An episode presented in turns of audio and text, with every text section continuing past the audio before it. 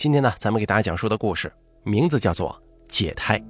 本故事作者王穗穗由大开为您播讲。小溪村的村头住了一户姓刘的人家，当家人叫刘建国，他老婆过世的早，有个儿子叫刘伟。结婚之后，带着老婆周小梅去了镇上打工。如今，刘建国一个人住在村子里。刘伟夫妻俩的生活并不富足。好在感情恩爱和睦，就是结婚好几年了，周小梅的肚子一直没动静，这成了困扰两个人的心病。两口子呀，整日里求神拜佛，四处看医生，吃了好些个偏方，却总是不见成效。而这件事情呢，在清明节以后发生了转机。今年的清明，刘伟跟周小梅按照惯例回老家给刘伟的母亲上坟。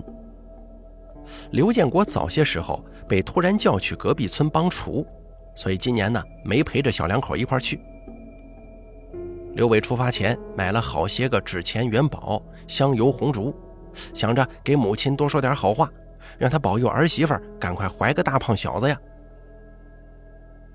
刘伟拎着东西走在前头，周小梅轻踮起脚尖跟在他身后。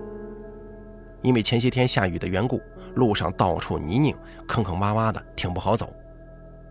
可是忽然，周小梅一个没留意，跌倒在地。刘伟赶紧停下来扶她，她的手被地上的碎石子儿划破了一个小口子。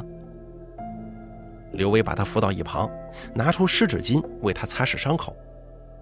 周小梅环顾四周，才发现自己刚好跌倒在一座孤坟的前头。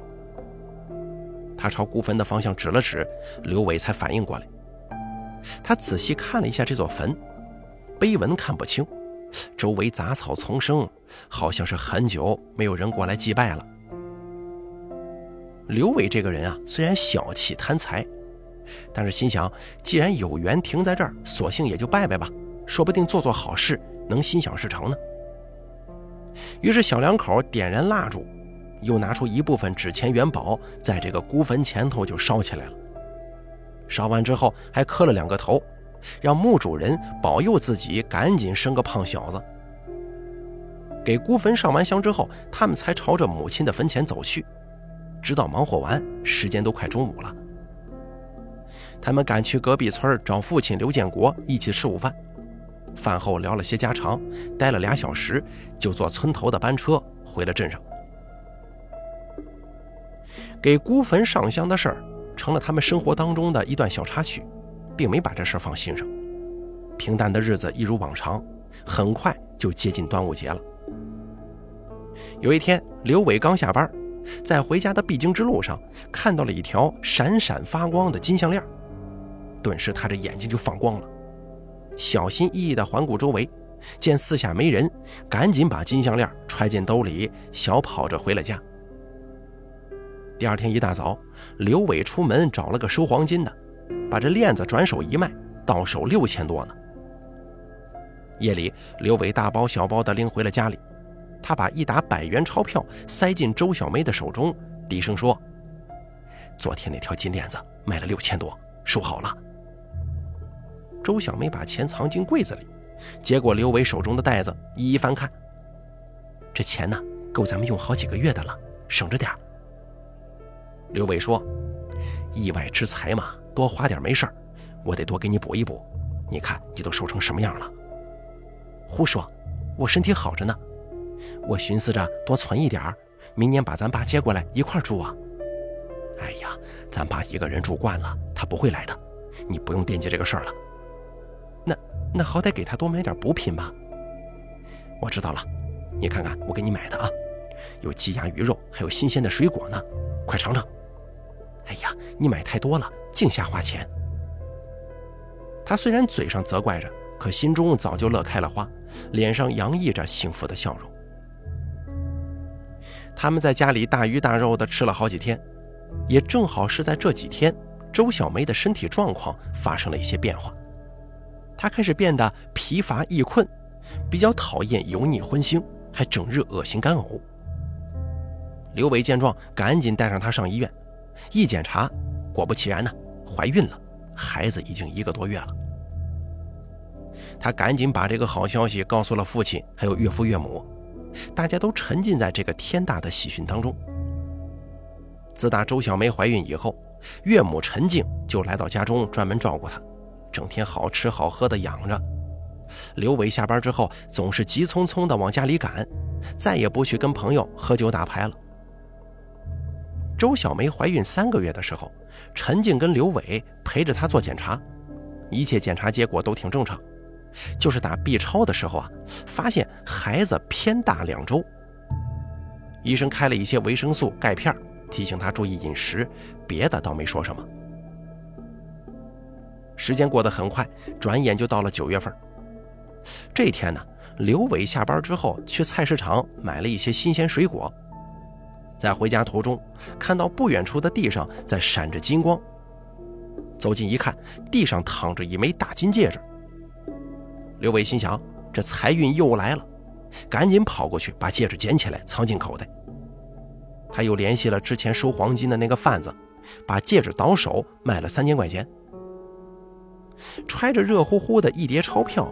他觉得一定是先前到处烧香拜佛起了作用了，才会让今年的日子过得这般顺心如意。见他拎着大包小包的回来，周小梅又开始责备他乱花钱。我不是跟你说了，让你省着点吗？孩子生下来得花不少钱呢。陈静赶紧接过刘伟手中的袋子，转头训斥自家闺女：“你这孩子，现在该补就多补一点。”又不是你一个人吃，身在福中不知福啊！刘伟说：“瞧把你急的，我今天发财了。”陈静跟周小梅凑了过来，问道：“发什么财了？”“嘿，我又捡钱了。”说完，从怀中掏出钞票放在桌上，“数数吧，整整三千呢。”周小梅说：“你不会又捡到金子了吧？”刘伟笑而不语，得意的点了点头。陈静瞪大双眼，赶忙追问：“这怎么回事啊？你都是有宝宝的人了，违法乱纪的事儿，咱可不能干呢。”周小梅挽着陈静的手臂，解释道：“妈，你误会了，这捡钱也不算是违法乱纪吧？他这是第二回捡着钱呢。”陈静半信半疑，摆了摆手，坐下来摘菜。哪有那么好的运气啊？到处捡钱呢？刘伟说：“妈，你还别不信，大概是今年求神拜佛起了作用吧，太顺了。怀上宝宝不说，这已经是第二次捡到金子了。”陈静说：“你们也不是今年才开始求神拜佛的，怎么往年没有那么好的运气呢？”朱小梅说：“这倒也是啊，咱们连续好几年都往庙里跑，怎么单单……”今年运气好上了，刘伟说：“也对呀，还记得咱们清明的时候上了一座无名坟吗？难道说是因为这个？”陈静赶忙问道：“什么无名坟呢？”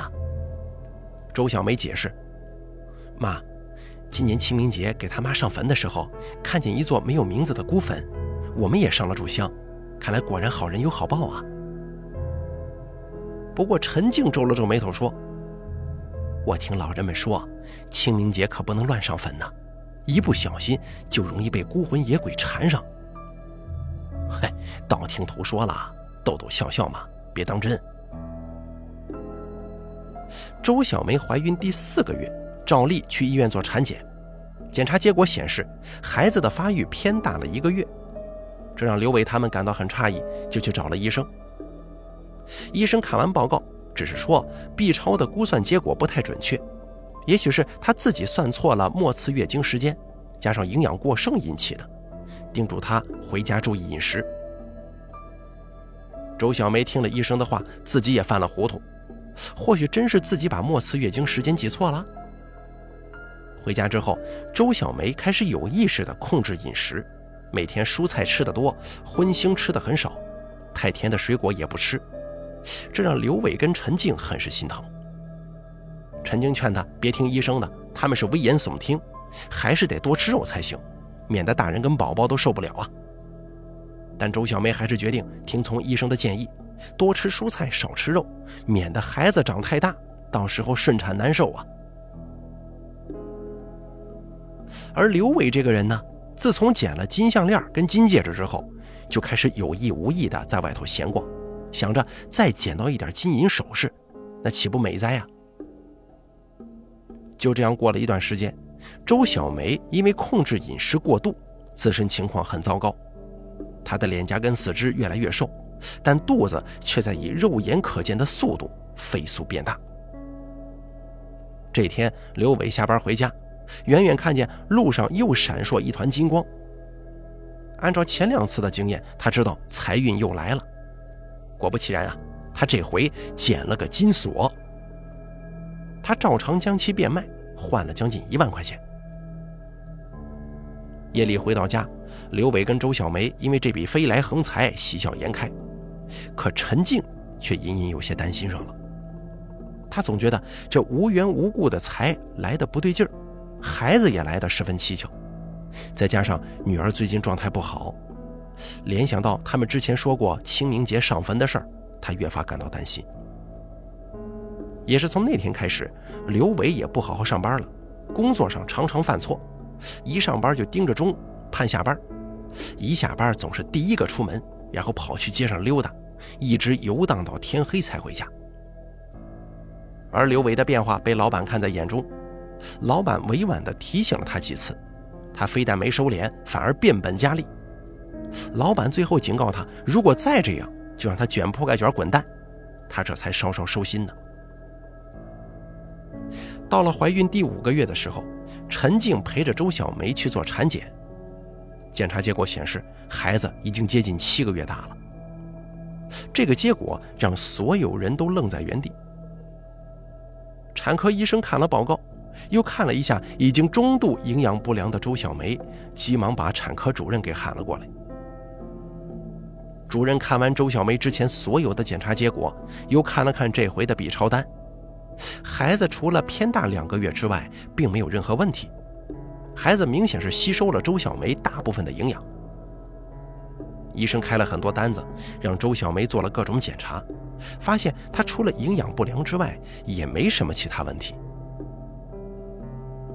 由于医生们都没有办法判断孩子疯长的原因，只能让她后面半个月来复查一回。孩子足月了就剖腹产吧，以免威胁到产妇的安全。而正是这一回，刘伟跟陈静也意识到问题的严重性了。陈静给刘建国打了个电话，详细说明了周小梅的情况，并且说出了他心中的疑虑。刘建国一听，顿时觉得这事儿不简单呢。他让他们把周小梅带回村里去见见村里的神婆，他见多识广，兴许啊能够看出其中的问题。到了周末，刘伟跟陈静带着周小梅回了老家。刘建国一早就在村口等着了，见他们到了，就直接把他们领到了神婆家里。这个神婆姓王，说话神神叨叨的，时而准，时而不准。村里的人有些信他，有些不信。而刘建国呢，就属于那种非常相信他的人。他们到的时候，王神婆刚刚送走前头的客人。刘建国在他们来之前就跟神婆说过周小梅现在的情况。王神婆见他进门，径直就朝着周小梅走去，闭着眼睛摸她肚子，口中念念有词，一边摇头晃脑，一边甩着手中的铃铛，气氛很诡异呀。众人睁大眼睛，闭着嘴站在一旁，大气也不敢喘一声。约莫过了一分钟，王神婆睁眼，大惊失色。他瘪着眉头，绕着周小梅走了两圈，上下打量，一边望着刘建国摇头叹气，一边厉声讯问：“哪里招惹的脏东西啊？啊，赶紧把她怀孕前后遇到的怪事儿，通通跟我说。”刘伟想了想，他倒是没把接连捡到金子这个事儿当成怪事儿，在他看来，先前迟迟没孩子，这个才算是怪事儿。陈静抢话说。脏东西，会不会跟他们清明节的时候上了一座无名坟有关吗？刘伟说：“但我们一家也是从那儿开始转运的呀。”陈静说：“我就觉得他们小两口不停的捡金子这个事儿不对劲儿，还有孩子，先前那么多年一直没怀上，怎么突然就有了？”刘伟说：“妈，也没一直捡呢，不就捡了三回吗？孩子这事儿是水到渠成。”刘建国忧心忡忡的责怪：“傻孩子，你也不想想，天下哪有白掉的馅饼啊？”陈静说：“就是啊，怎么别人捡不到，就你天天捡金子？”王神婆听完他们的争辩，朝地上吐了口口水。众人见他这个举动，赶忙收声。神婆转头对着刘伟夫妇劈头盖脸一顿骂：“蠢货呀！无主孤坟怎么能乱上呢？啊，地上的黄金怎敢乱捡呢？”刘建国问：“神婆呀，这什么意思？眼下该怎么办呢？”王神婆说。你们以为好心好意给他一顿吃喝，他就会保佑你呀？啊，那坟堆里的破落鬼是赖上你们一家人了。你捡的金子是他在跟你做交易呀？做做什么交易啊？借胎，他在花钱买胎生子。什么？众人听完，双腿发软，面如土色，都纷纷转过头看着周小梅的肚子。他们被这话吓得不轻。周小梅更是被吓得脸色苍白，差点一屁股跌坐在地。众人赶紧把她扶到凳子上坐下。刘维瞪大了双眼，喃喃自语地说：“这这怎么可能啊？”陈静上前拽着神婆的手臂，让她赶快想想办法。刘建国也不停地在旁附和。王神婆喝了口茶定神，背着手在屋子里来回踱步。不好办呐。银钱交易，你既然拿了他的金子，就是同意跟他做生意，理应完成交易。如果你中途反悔的话，恐怕要遭到更严厉的报复呀。他看了看周小梅，继续说：“若是生下这个孩子，不仅会出大祸，恐怕大人也保不住的。”刘伟自打嘴巴，哀求道：“都怪我贪财，神婆，你行行好，救救我们吧。”王神婆扶起刘伟，说道：“这样吧，你们赶紧去那坟头上点一把火，吓唬吓唬他，然后把捡到的金子变卖成钱，折合成等价物烧给他，看看能不能平息他的怨气，顺便查清那座孤坟到底是谁家的，给他找到主家。”众人道过谢之后，就赶快离开了。刘建国去那孤坟的坟头上放了把火，吓唬他，让他不要再来纠缠。陈静带着周小梅回家休息，刘伟则赶紧跑去银行取钱，凑齐了之前买金子的钱，然后把这笔钱拿去买了等价的烟酒带回村里，在那孤坟前就烧掉了。当大家以为事情就这么过去的时候，周小梅的状态并没好转，反而越发严重，她的肚子变得更大了。等到六个月再去医院打 B 超的时候，这孩子已经发育的快足月了。她的产检医生跟主任也都被吓坏了。以孩子的生长速度来看，周小梅这是随时可能会生产。医生建议周小梅住院待产，但是他们拒绝了。刘伟跟陈静知道，一定是先前的事儿没有完全解决，他们赶紧把周小梅带回了老家去见王神婆。到了神婆家里，王神婆看周小梅整个人都瘦脱了相。说话气若游丝，已经没有半分精气神了。她叹了口气，无奈地说：“这个孩子怕是不能保了，恶鬼借胎生子，生下来必成大患。”她停顿了一下，说道：“那墓主人生前是村里的混子，一辈子无儿无女，无亲无故。他的坟是村里老一辈的善人出资修的。你们去找他求保佑怀上孩子，这正是戳中了他的痛处啊！”现在啊，你们只能立马带着他去引产落胎。这个孩子在不停地吸收产妇的营养，万不能让孩子足月临盆，否则大人就保不住了。刘伟跟陈静听了王神婆的话，急匆匆地带着周小梅去到镇上。经人介绍，他们才找到一个无照经营的小诊所。这个月份的孩子想要引产，去正规医院是不行的，只能去这种诊所。诊所的医生看孩子月份那么大，跟产妇和家人一再进行确认，并签下各种同意书，才敢给他吃药做引产手术。陈静跟刘伟守在手术室外，听着里面此起彼伏的尖叫声，心悬到了嗓子眼上。周小梅吃过药，打完针，肚子开始隐隐作痛，鲜血从腿缝里流了出来。紧接着，她感到一阵剧痛袭来，她紧紧攥着拳头，嘴唇咬出了血痕，发出阵阵撕心裂肺的惨叫。周小梅在手术室里受了好大一番罪，体力渐渐不支。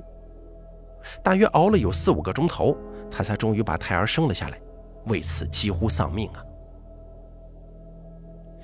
助产士跟医生率先看到了胎儿的脸，一瞬间，他们的脸色都被吓得铁青铁青的。虽然生下来的是个死胎，但是他的眼睛睁得很大，面目狰狞恐怖，竟然越看越不像人脸，吓得医生赶紧把手中的胎儿扔进了垃圾袋。依着家属手术前的交代，他们把死胎包好还给了家属。事后，刘伟跟刘建国按照王神婆的吩咐，把胎儿带到一片荒地里，准备点火烧掉。正当刘伟掏出打火机的时候，装死胎的袋子微微动了一下，并且里面还发出了窸窸窣窣的声响。刘伟被吓得扔掉火机，转身躲在了身旁的大树后面。他举起手，哆哆嗦嗦地指了指袋子：“爸，里面好像有声音啊！”刘建国也听见了。他咽了咽口水，强压恐惧走上前，慢慢伸手，打开袋子看了一眼。那一瞬间，他被吓得倒退两步，踉跄一下扑倒在地。那死胎竟然睁着血乎乎的眼睛，吸着手指，还发出阵阵婴儿的啼哭声。刘建国说：“那怪物活了，爸，现在该怎么办呢？”不行，神婆说一定得烧死他，不然后患无穷啊。他重新鼓足勇气走到胎儿旁边，拿起打火机，把酒精倒进袋子里。他又看了一眼那个胎儿，只见他正眼泪汪汪地盯着他，似乎在哀求，嘴里还发出婴儿咿咿呀呀的叫喊声。